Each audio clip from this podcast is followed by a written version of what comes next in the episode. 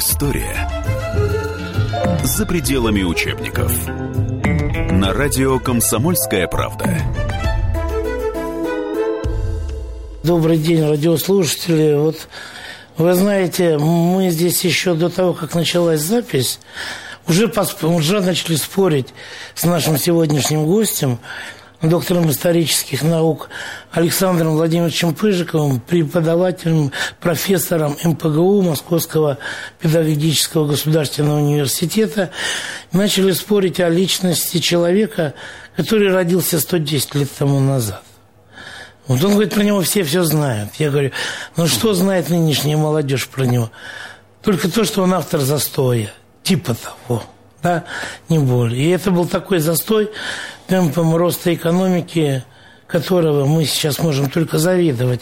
Вы, наверное, уже догадались. А, мы будем говорить о Леониде Ильиче Брежневе, который действительно родился 110 лет тому назад, 19 декабря 1906 года – вот, по одним данным. По другим данным, правда, э, это была немножко другая дата. Ну, там разница на пару недель всего-навсего. В общем, это радио «Комсомольская правда». Это история за пределами учебников. В студии Александр Гришин. А, и, как я уже сказал, мой сегодняшний гость – историк, доктор исторических наук, профессор МПГУ Александр Владимирович Пыжиков человек, чьи взгляды на историю могут не совпадать с общеутвердившимися стереотипами. И это хорошо на самом деле. Александр Владимирович, ну вот такая вещь, вы говорите, все знают. Но то, что он на самом деле был боевым офицером, по-настоящему боевым, да, это уже потом звездопад пошел. Хм. Но войну-то он ведь на самом деле – Э, как писали в представлении на Орден Отечественной войны первой степени, 40 раз высаживался на малую землю, там, где десант был, Цезаря Кунникова. Малая земля – это, извините, такое же узенькое пространство, которое насквозь простреливалось. То есть трусом он не был, получается. Вот это уже вот так, как первое. Ну, Первая его человеческая характеристика. Ну, это очевидно, очевидно. Вот. А с другой стороны, э, вот его, помимо звездопада, его называли еще в последние годы бровеносцем. Вот, за характерные так сказать, черты лица. Любили его в конце мало. Народ, я имею в виду, больше сочинял анекдоты про о, о, о, о, о, а ему ответ Леонид Ильич, это Олимпийские кольца, вот, и про все остальное. А, а вот, глядя, смотря на него сейчас вот из нашего будущего в то прошлое, все-таки как можно охарактеризовать его как личность и роль, которую он сыграл в истории нашей страны? Угу. Ну, вопрос э, серьезный, конечно, поставлен. Вот, и чтобы на него ответить, конечно, здесь нужно несколько расширить рамки и выйти исклю... Исклю... и не концентрироваться исключительно на личности самого Леонида Ильича, поскольку э, Брежнев олицетворял в руководстве не только там себя, да, что понятно, но и определенный тренд, определенную группу, которая в этом руководстве укрепли... укрепилась и к которой он принадлежал. Вот эта группа укрепилась еще до того, как Леонид Ильич возглавил партию то есть до 1964 года. Э, и собирал эту группу э, никто иной, как Никита Сергеевич Хрущев. Собирал он эту группу исключительно из своих прагматических целей.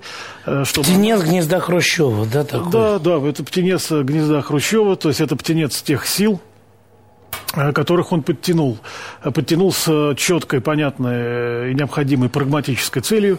Это борьба за первенство, опора его – Э, речь идет, вот возникает, если у слушателей вопрос, что значит это за группа, это украинская группа.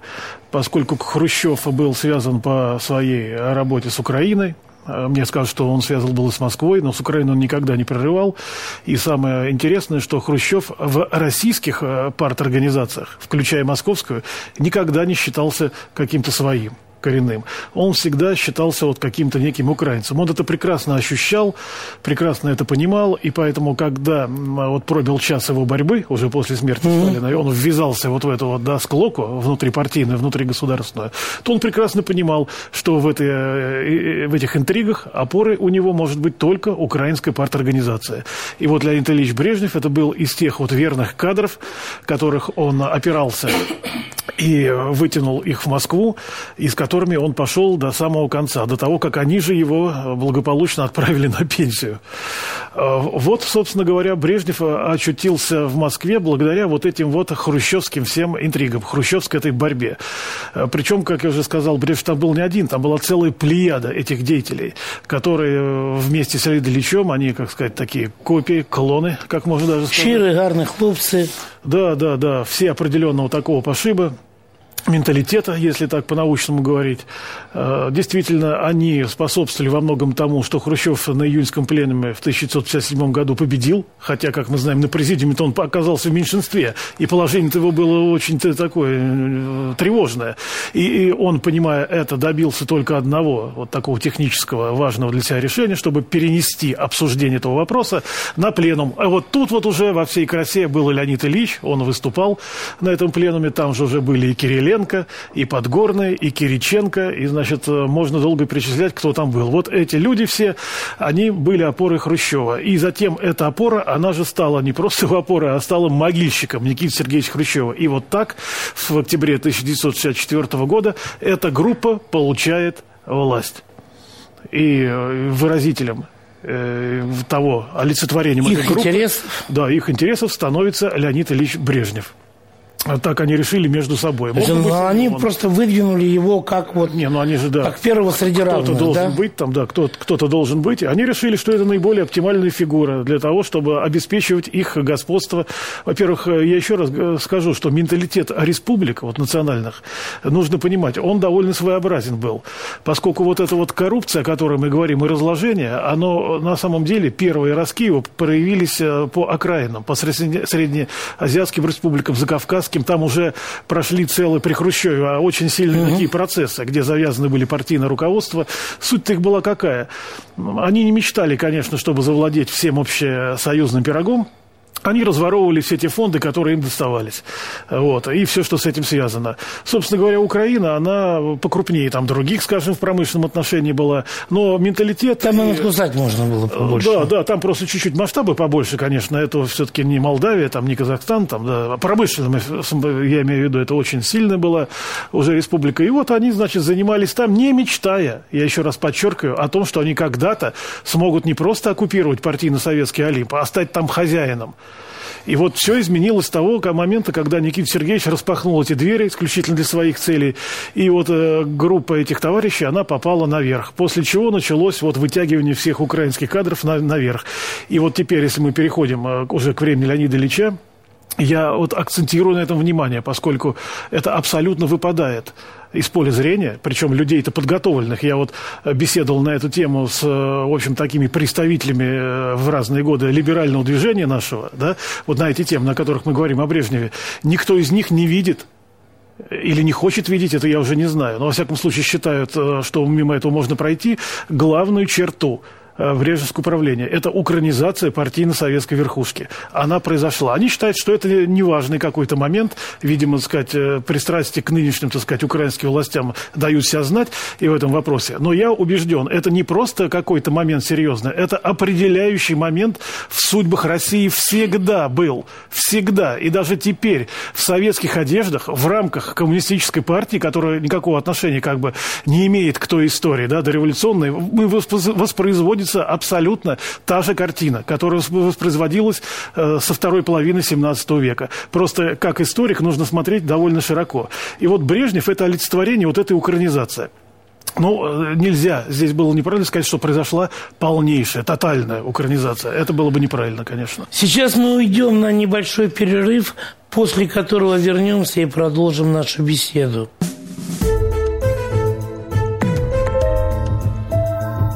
История за пределами учебников.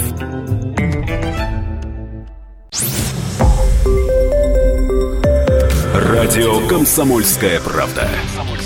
Более сотни городов вещания и многомиллионная аудитория. Хабаровск 88 и 3 FM. Тюмень 99 и 6 FM. Кемерово 89 и 8 FM. Москва 97 и 2 FM. Слушаем всей страной. История за пределами учебников. На радио «Комсомольская правда». И снова здравствуйте в студии радио «Комсомольская правда». По-прежнему о роли Леонида Ильича Брежнева, родившегося 110 лет тому назад, беседует э, наш гость, э, историк Александр Владимирович Пыжиков и ваш покорный слуга – а, обозреватель «Комсомольской правды» Александр Гришин. Ну, вообще, так, если посмотреть, то при Сталине тоже была кавкази... кавказизация – вот это вот, вот. И, мне, и мне примерно так вот. Эти Определение евреизации. Вот либеральные деятели мне примерно так же, ну, про Ленина мы не говорили, они мне говорили про Сталина, что здесь, значит, да, гуронизация, Кавказ, значит, один был, значит, это... И все, в общем-то, при Хрущеве вот украинцы, что все нормально, естественно для них. И говорить здесь не о чем. Это вот э, ошибка, которая мешает видеть главное. При Сталине была русификация, начнем с этого. И после 1937-1938 года, после вот этих вот событий, которые вошли в историю как большой террор, произошла русификация верхов. Впервые, я подчеркиваю, с Бориса Годунова, наверное. Впервые. На это вот нужно обращать внимание. То есть те люди, которые вошли э, в Совнарком в качестве министров, а я подчеркиваю, что при Сталине модель была построена таким ну, образом, да. что министры были главными. Мы Партия с вами говорили это, когда обсуждали. Да, мы обсуждали. Хрущева, да. Съезд, да. Кому интересно, почитайте тут э, материал. Да, мы с вами подробно об этом говорили, да, да, в студии. Вот, поэтому здесь что произошло? Произошло выдвижение э представителей коренной национальности, российской. Вот это пожалуй, произошло вперед. И именно их трудом, их беззаветным таким трудом, самоотверженным, поезд, который назывался Советский Союз после войны, был разогнан на огромную скорость. На огромную скорость. Причем это было не только в производственном смысле, но и в научном. Потому что научные школы, они создавались под отрасли. То есть это целый взаимоувязанный был механизм народного хозяйства. И вот этот поезд набрал невиданную скорость. Эта скорость даже превышала, может быть, то, что мы вот видели в Китае, вот если к нашим дням, к ну, нашему времени обращаться, то вот тогда это был такой аналог, который даже в чем-то превосходил нынешний Китай по темпам развития. И вот теперь смотрите, что получилось. После 57-60 года происходит устранение всех этих людей во главе с Маленковым вот, устранение всех этих людей. И, и все должности высшие, они заполняются брежневскими э, сподвижниками. Ну, Хрущев первый начал это делать, Брежнев по этому пути пошел более широко уже. Произошла вот эта вот так называемая украинизация, и поэтому те кадры, которые имели отношение вот к разгону этого поезда, они окончательно не исчезли, да, они остались в меньшинстве на периферии власти. Но уже как бы они пытались вот играть роль какую-то для поддержания. Я имею в виду, мне слушатель спросит, а о ком, собственно, речь-то идет? Но самый такой хрестоматийный пример – это Дмитрий Федорович Устинов. Вот он не выпал, это сталинский нарком, как мы знаем, вот, который на волне этих репрессий большого террора пришел. Вот, значит, вот Устинов – это э, тот же Громыко, кстати, Громыкова фамилия Бурмаков, как мы говорили, вот угу. абсолютно русский человек э, во всех поколениях там, э, вот он в сфере внешней политики выступал, тот же Исуслов Михаил Андреевич. Значит, что... А Косыгин? Э, Косыгина, да, Алексей Николаевич, который предсовмина стал. Кстати, потом-то и Да, он же тоже из испортились. Да, да это сталинский кадров. выдвиженец. Нет, это сталинский выдвиженец. Вот смотрите, точно. сколько мы сразу насчитали людей, это которые осталось, тогда были осталось. на слуху и которые составляли на самом деле ядро руководства. Дмитрий Федорович Устинов, министр обороны, Громыко, министр иностранных дел, Косыгин, председатель Совета министров, да. глава правительства, Подгорный, глава Верховного Совета, это, да, вот, то есть... Э... Подгорный не из этой серии, а, ну, да, как раз серия да. с Брежневской там, да. Из Брежневской. Их ну, конфликт, вот... это уже там их э, там, мелкие разборы между собой. То есть вот на самом деле все равно мы видим, что там, где требовалось делать дело, да, Конечно. Минобороны, МИД, Совмин, э, Там он замену кадровую не, риск, не рисковал производить. Всех, э, это те люди на, на плечах, вот кого вы перечислили, это те люди, на плечах которых шел весь груз вот, э, экономики и развития Советского Союза. К нему, к этим людям можно добавить еще Николая Семеновича Патоличева, это вот э, министр внешней торговли. И вы знаете, вот все люди, о ком мы называли сейчас, да, вот эти вот, их объединяет один такой знаменатель. Их можно подвести в один знаменатель, необычный такой. Вроде сферы там жизни разные, деятельности разные, там, да, но в них общее. Первое общее это то, и главное общее между ними, э, это люди, которые не зациклены на материальное обогащение собственное. Я вот да, напомню, например, Андропов, да, ведь он даже будучи генсеком уже, да, он не давал ходу назначению своего сына послом в Грецию, считая, что тут недостаточно созрело, ему нужно еще выстоять как бы в аппарате, как раньше говорили. Вы можете это представить применительно к тем кадрам? Да я вас ну умоляю. Ну да, так посмотрим на вице-президента одной госкомпании, на вице-президента ну, другого ну, госбанка. А я о том даже сейчас, говорю. Сейчас, сейчас. Я а я даже о том говорю, как вели себя э, родственники Кириленко, как вели себя родственники Щелокова. Мы все это прекрасно знаем. Да, да. Устинов, я вам хочу сказать, э, будучи министром, не один год, да, вооружений, как э, раньше называлось, только в 1947 году получил квартиру, чтобы отселить тещу. Она все время перепроживала с ним, с министром. Вы можете сейчас представить нечто подобное? Ну, да уже в Брежневской группе отношения. Этого. Нет, нет, но это говорит о том, что человек не был зациклен на какое-то материальное да, обогащение. Понимаю. Это не являлось его целью. А вот почему я Ну, Суслова вот это его аскетичность она вообще доходила уже да, да, там, да, до какого-то да, да ну, ненормального состояния, что называется. Да? Вот это, Когда он в заложниках ходил, который да, одевал да, на ботиночки. Да, да, старых. Но вместе с тем судьбу людям перекраивал, громил. Нет, это другое как... дело. Не было лишнего... А Щелков, я думаю, не ходил в ботиночках, которые у него сношенные. Там, там Но судьбу тоже другое, перекраивал, да? Нет, дело в том, что эти перекраивали судьбы для своего кармана. Вот в чем разница между теми кадрами, которые были разгромлены коренными, да, Российской Федерации, mm. и теми, кто заполнил ее с Украины. Раз разница ментальная. Не видеть ее, знаете, это значит впадать просто в неведение. Я вот по поводу Щелокова с вами не соглашусь здесь, потому что он, а, на мой взгляд, из той категории, что, конечно, и в карман клал, но и дело делал. И дело знал. У нас и сейчас есть такие, так сказать, персонажи, которые там, допустим, на дороге вокруг Москвы, на МКАД, да, там, ну, конечно, Положил он и окружение себе там что-то хорошее, весомое в карманчик. Да? Но МКАД-то какая стала тоже на самом деле. Красота, а не трасса. То есть надо сначала именно... заплатить им, чтобы получить что-то Нет, именно благодаря людей, да? Щелокову мы получили современную, вооруженную научно-техническими методами расследования милицию. Вот, потому что до этого это все было на уровне пиф-паф майор Пронин, что называется, да. Вот это, конечно, тоже как Жеглов был, как некая, некий редкий талант, да, вот э, показали сейчас вот недавно этот второй сезон «Обратная сторона Луны», вот, вот э, советская милиция до Щелокова, она в некоторой степени, по-моему, напоминала то. Вот. Ну и вот, в принципе, нет, это просто, ну не просто сдаимцы, не лихаимцы. Вот. Но еще и дело делали. Вот даже вот те, кого он вытащил, мне кажется, вот это было.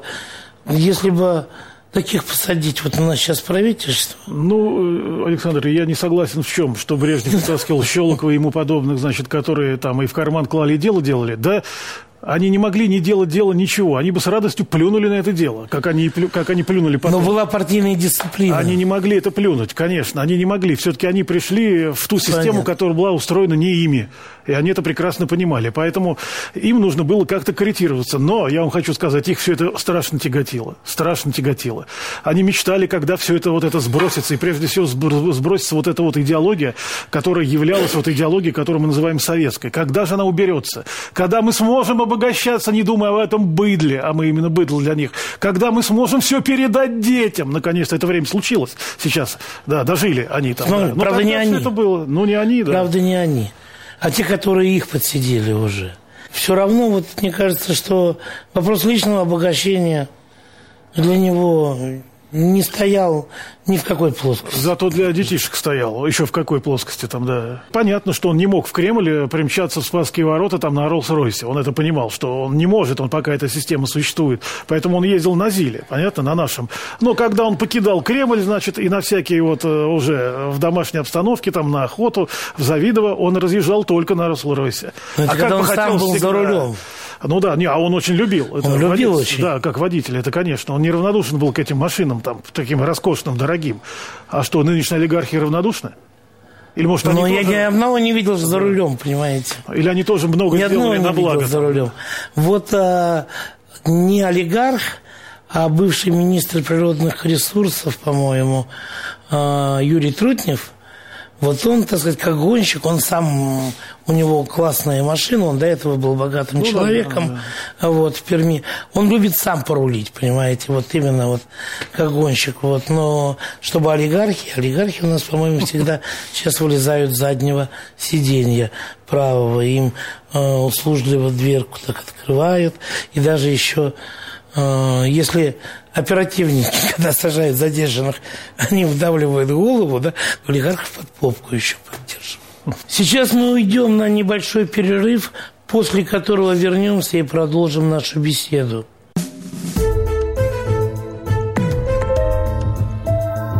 История за пределами учебников.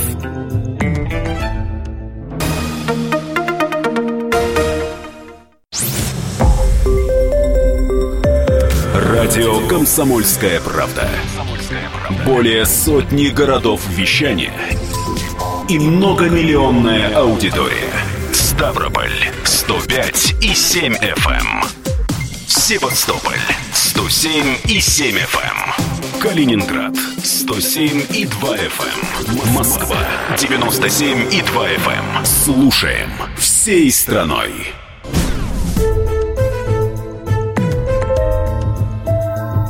История за пределами учебников. На радио «Комсомольская правда». И снова здравствуйте. В студии радио «Комсомольская правда» по-прежнему о роли Леонида Ильича Брежнева, родившегося 110 лет тому назад, беседует э, наш гость, э, историк Александр Владимирович Пыжиков и ваш покорный слуга обозреватель «Комсомольской правды» Александр Гришин. А, ну, вот э, вы сказали, он притащил, Хрущев притащил, он начал еще больше да, тащить. еще больше, естественно. То есть я так понимаю, что аппаратные игры, да, они в то время существовали не менее такие интригующие, да, жесткие и все остальное. Да, абсолютно правы. И в то время, и в дореволюционное время это неизбежный атрибут э, власти, как бы там, да, и все, что околовластные вот эти все тусовки там, да. А, он действительно притащил эти кадры. Эти кадры держались э, на самом деле, они не растворялись. Вот это вот у нас опять иллюзия существует, что они ассимилировались в какой-то, значит, ком, ну, на тот момент коммунистической идеологии, значит, плевать им всем было на коммунистическую идеологию, по большому счету. Они соблюдали то, что мы называем ритуалом. Они вынуждены были э, это делать, поскольку они пришли э, в тот дом, который не они строили там, понятно, да. Поэтому им приходилось вести себя соответствующим образом. Но держались они абсолютно вместе, поскольку цель-то у них была одна. Значит, э, не просто обогатиться, да, не просто что-то урвать, а потихонечку цель-то вызревала более глобально. Против кого они интриговали? Вот так Против Какие? тех, кто мешает этому. А это как раз, и э, вот эти силы, которые мешают этому, их олицетворял Юрий Владимирович Андропов, которого не случайно сейчас э, облили всей грязью, что это вообще не, и не патриот, и черти кто он вообще, и чуть ли там не еврей он, и вообще непонятно кто он. Не, ну что плохого? его там, да. Еврей, не еврей, какая разница? Нет, нет, но я имею в виду те круги патриотические там, да, которые из него сделали какого-то демона, который, значит, развалил страну. И плюс там, о чем мы будем еще говорить, что вот именно ему обязан там Михаил Сергеевич Горбачев, появление там, да, его. Вот, это так, и это требует как бы своего объяснения, поскольку не один раз не однажды мне об этом как бы говорили, поскольку у меня четкое понимание тех раскладов, вот тех интриг, о которых Брежнев и Андропов. Брежнев, как украинская группа и Андропов. Настороженно, настороженно. Как Андропов То оказался... есть они не дружили, Нет, да? ну никакой дружбы там быть не могло. Андропов, как человек, э, в котором жила вот эта аскеза, она у него в крови была, и не стремился обогащаться, он прекрасно видел, что за, за публикой сюда подвалило, грубо говоря.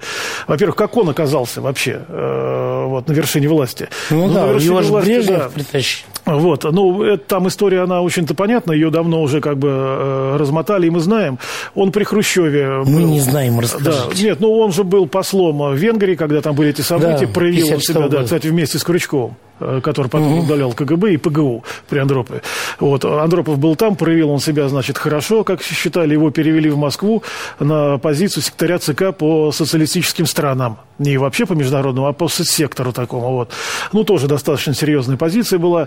Э, и у него не складывались отношения с Хрущевым у Андропова, потому что Никита Сергеевич пошел уже ближе к концу в полный разнос такой, да, когда он себя считал, что он компетентен вообще по любым вопросам, которые только могут возникать.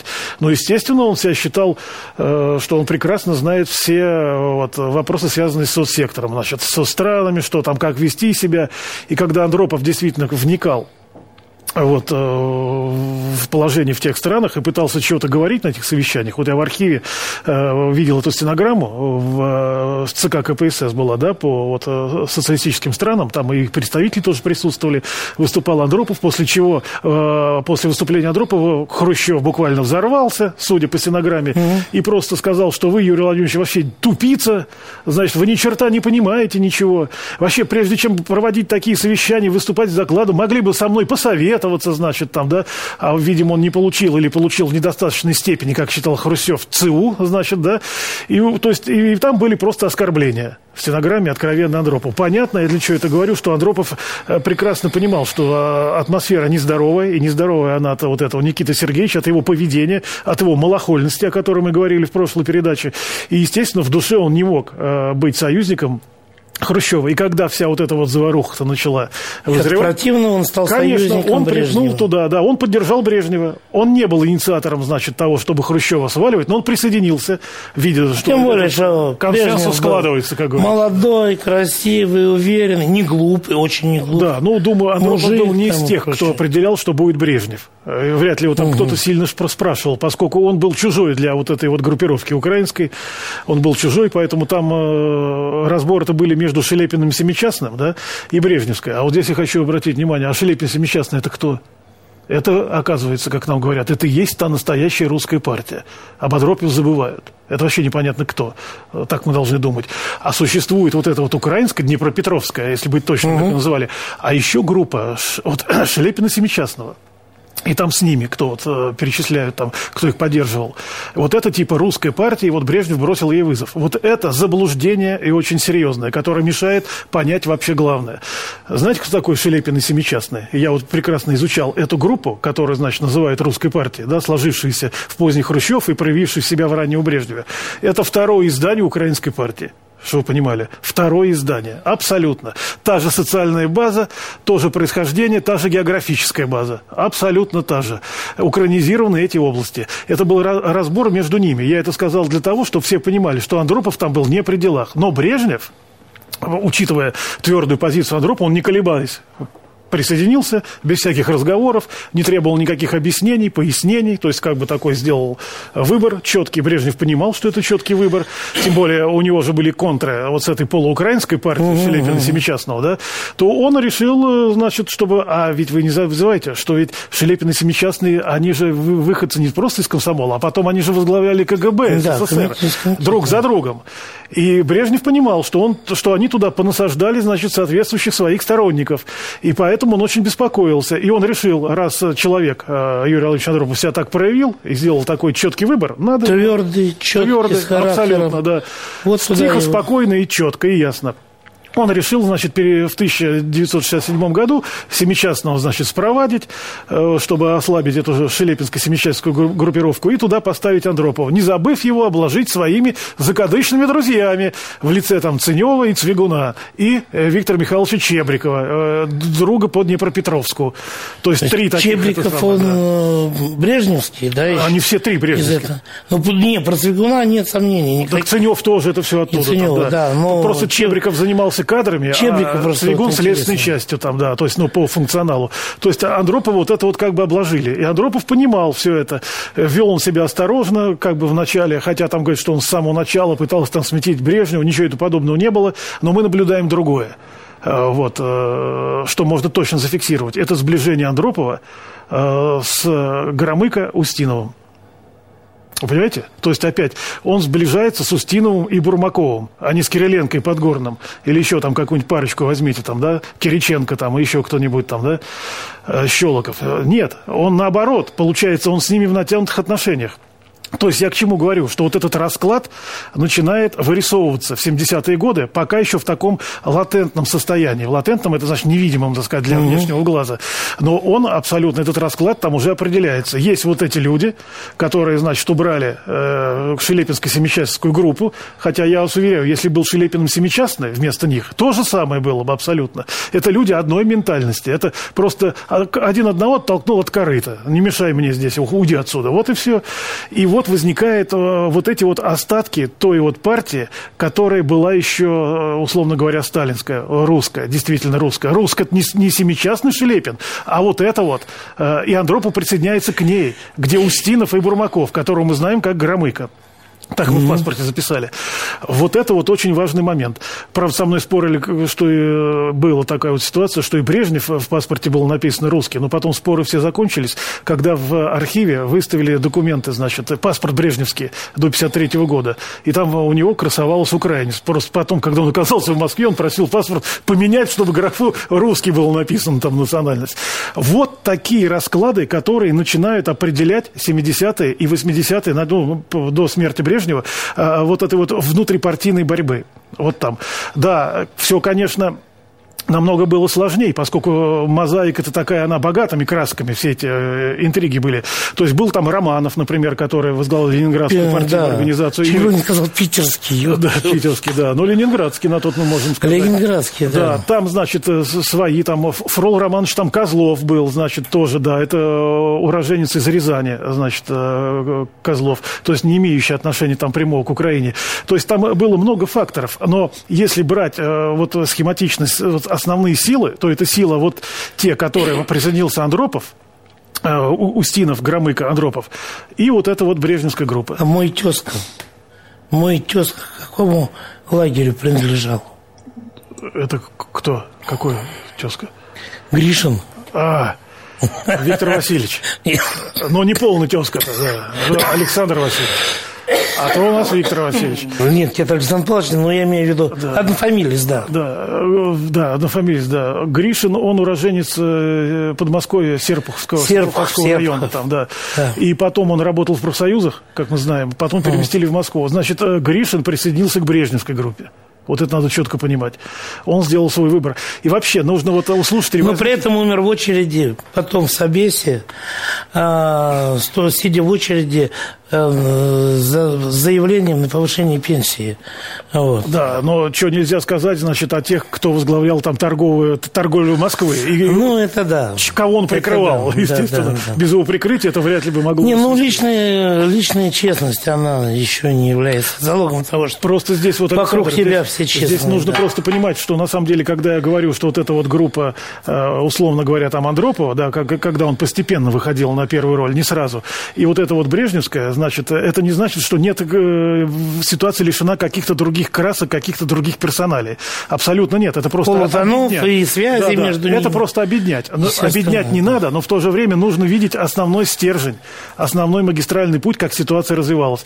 То есть между этими силами схватка должна была произойти. И все ждали кончины Леонида Ильича. Собственно говоря, это абсолютно так нужно сказать.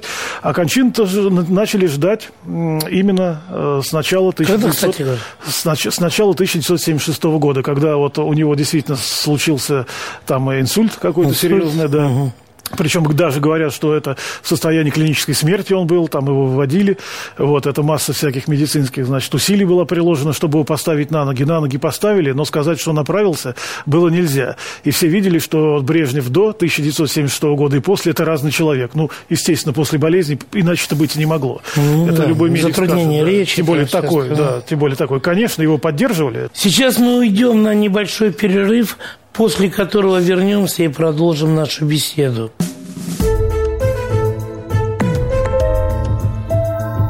История за пределами учебников.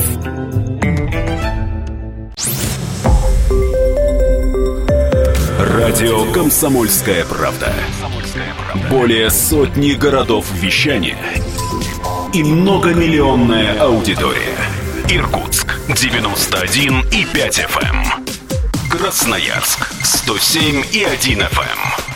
Вологда 99 и 2 FM. Москва 97 и 2 FM. Слушаем всей страной.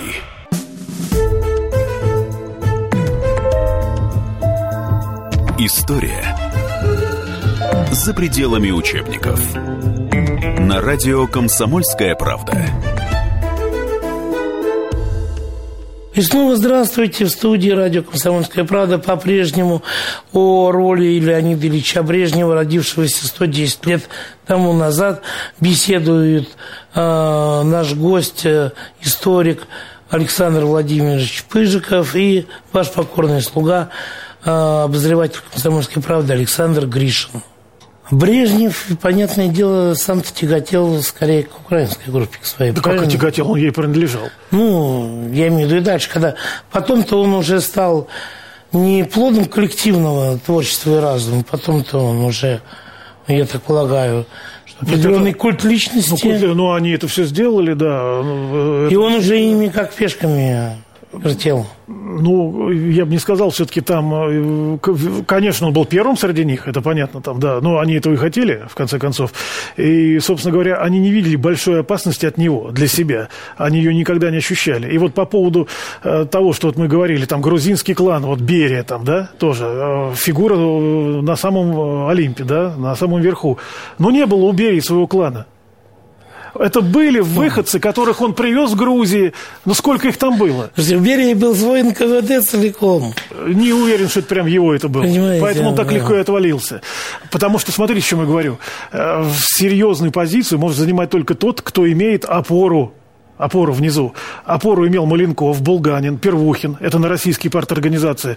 Опору имел Хрущев. Имел. Поэтому он и стал Хрущевым. Он и стал первым. Потому что у него опора была украинская парторганизация. У- Вспомните, какая опора у Берии?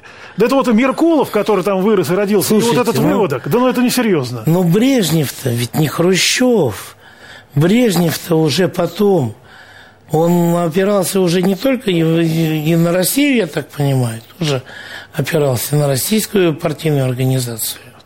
Так я вам, А не скажу, на так я вам скажу, когда я смотрел, значит, какой наплыв украинских кадров был, сколько секретарей обкомов а, оттуда переехал сюда. Тот же Кириленко-то, прежде чем наверх по- появиться, где он был? Он был э, немало лет э, первым старем Свердловского обкома, а Свердловский обком – это очень серьезный обком, это центровой. Да, по Ельцину помним. Конечно. да. А в Казахстане даже, вот берем НИСР, даже тоже там полно выходцев с Винницы там и прочих, там Демиденко, там Целиноградский обком. Они везде. То есть количество министров и секретарей обкомов просто начинает зашкаливать, как это было в 18 веке и в 19 Ну, хорошо, но вот... Ну, там губернаторов и прочее.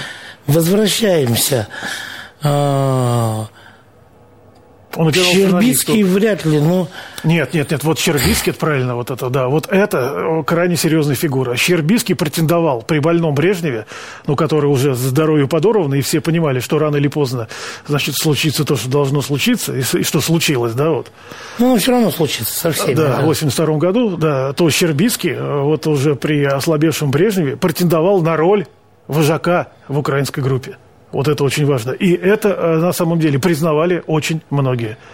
Э, и Андропов это тоже прекрасно понимал. Вот Щербицкий, если э, Романова там в чем-то и оклеветали, вот этот вот э, с Эрмитажем, да? Да, да, со свадьбой дочки Эрмитажа. Посуду, мол, какую-то антикварную, значит, били там какого-то 18 века там, да? Екатерины II там еще посуду какую-то побили. Ну, мы не знаем, так это или не так, но говорят, что все это специально было сделано, чтобы Роману дискредитировать. Но... Слухи ходили тогда по всей стране. конечно, да, да. Но вот Щербицкий, это была, пожалуй, самая серьезная фигура и по своим волевым качествам, на самом деле. Ведь он даже я скажу, на последние два года поконфликтовал с Никитой Сергеевичем Хрущевым. Между ним был очень серьезный разлад, и Никита Сергеевич озлился очень сильно на Виктора Васильевича э, Щербицкого и даже хотел его выгнать. Э, но не получилось. Он его с первого секретаря республики на председателя Совета Министров, значит, там переместил. Почему? Потому что эти все соратники, включали Ильича, не дали упасть своему человеку. И поэтому как только Хрущев Значит, был отстранен, угу. Щербицкий быстро возвращается, и при ослабевшем Брежневе, Брежневе он начинает играть ведущие роли в этой группе.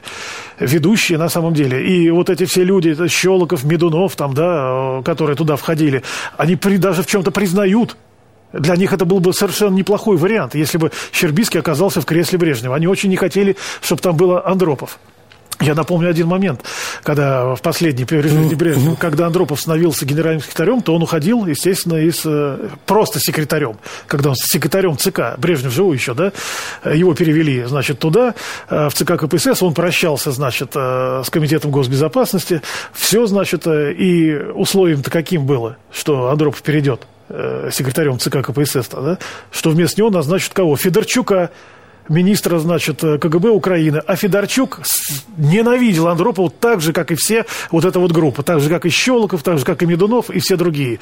То есть э, сложности у него большие были и у тех, кто противостоял вот этой украинской братве, которая оккупировала власть, очень были большие сложности. И поэтому здесь нужно понимать, что только здесь нужно быть, э, лавировать среди всех вот этой вот, да, как Лосман там среди, это самое, каких-то... Среди милей, да. Среда, да. Это очень это самое такое. И действительно, Устинов поддерживал Андропова. Это, это правда. Громыко поддерживал Андропова. То есть между ними было полное понимание, потому что они ментально чувствовали друг друга, что называется, вот кожей, да. А эти люди чувствовали другое. Они чувствовали опасность, у них были совсем другие интересы. А, э, интерес Андропова, главное, если хоть это слово применимо к нему, да, это его цель жизненная, это ни в коем случае не разваливать страну. Не допустить, чтобы ее расфасовали эти ребята по карманам. А здесь-то была абсолютно эта цель. Ну, вот взял и вытащил Юрий Владимирович человека, который эту страну, в конце концов, развалил. Да, Михаил Сергеевич, который абсолютно украинский кадр, проукраинский кадр. Там и мать у него украинская, и жена Титаренко, как мы помним, там, да, Раиса Максимовна там. То есть он в украинской среде. Да и Ставрополь довольно украинизированная такая там территория, там, тем более при советской власти, это в СССР, это специально проводилось. Вот эта украинизация, это было. А, мне этот вопрос постоянно задают. Как, мол, значит, э, исходя из твоих вот этих вот, да, взглядов, которые ты предлагаешь, да, э, слушателям, как, значит, э, Андропов, не вписывается его выдвижение Горбачева, не вписывается этот эпизод с Горбачевым. Но я отвечаю очень просто. Вот у меня книга, значит, «Корни сталинского большевизма», где вот это все описано, да, то я на заднюю обложку, прям это, да, вынес э, цитату Андропова, там, да, слова там Андропова, э, которые он сказал в 1683 году.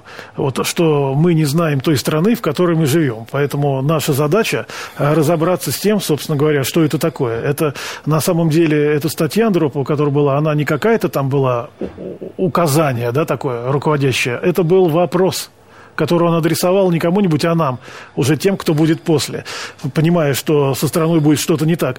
А Андропов до конца, он-то думал, что его поведение, почему возник Горбачев-то?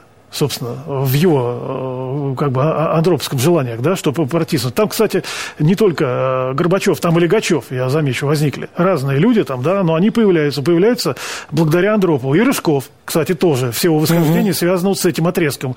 Пусть небольшим, но это судьбоносно там было. Там оно не одномоментно проходило, просто в разное времени, но это сути не меняет. Так в чем дело? Потому что Андропов, почему его не любят? Цель Андропова, мы сейчас можем что угодно говорить, что он там хотел сделать. Фантазий масса. Но есть одно абсолютно точно, что он хотел, и мы об этом знаем на 100%. Он хотел выдавить Брежневскую группу из власти. И первое, что он успел сделать за два года, это сломать шею Щелокову и Медунову. А это были очень важные ключевые люди. И все остальные понимали, что если эти две фигуры пали, то очередь до них дойдет очень быстро. Недолго им, значит, гулять там наверху, там, да, существовать. Вот это абсолютно точно менять на людей типа Шелепина и Семичастного э, Андропов никогда не хотел. И у него не было с ними никаких близких отношений, потому что это, еще раз повторяю, это менять шило на мыло. Это э, украинскую партию на полуукраинскую, на второе издание украинской партии, которая займется абсолютно тем же самым. Андропов не патриот, нам говорят. Почему? Он ненавидел РПЦ. Да, я хочу сказать, это да. Он ненавидел РПЦ. Только какой РПЦ? Потому что он-то прекрасно знал, что под вывеской «Русская православная церковь» орудует украинская группа всех этих архиереев. Поэтому как они сомкнутся, что мы сейчас и наблюдаем в этом так называемом патриотическом движении. Поэтому выход какой? Нужно наверх протаскивать каких-то других людей других, которые, как он считал, не связаны вот с этими раскладами, которые вне их, и он сможет, значит, их запустить. Отсюда и Рыжков, отсюда, значит, и Легачев, отсюда, кстати, и Горбачев там. Понятно, спасибо. Ну что же, уважаемые товарищи, вот мы сегодня поговорили о том, какую роль в жизни нашей страны сыграл человек, который родился 110 лет тому назад. Леонид Ильич Брежнев. Беседовали я, ваш покорный слуга, обозреватель Александр Гришин и доктор исторических наук, историк, профессор Московского педагогического государственного университета Александр Владимирович Пыжиков. Спасибо. Если кого-то мы расстроены, не огорчайтесь. Скоро Новый год. Да. Оставайтесь с нами.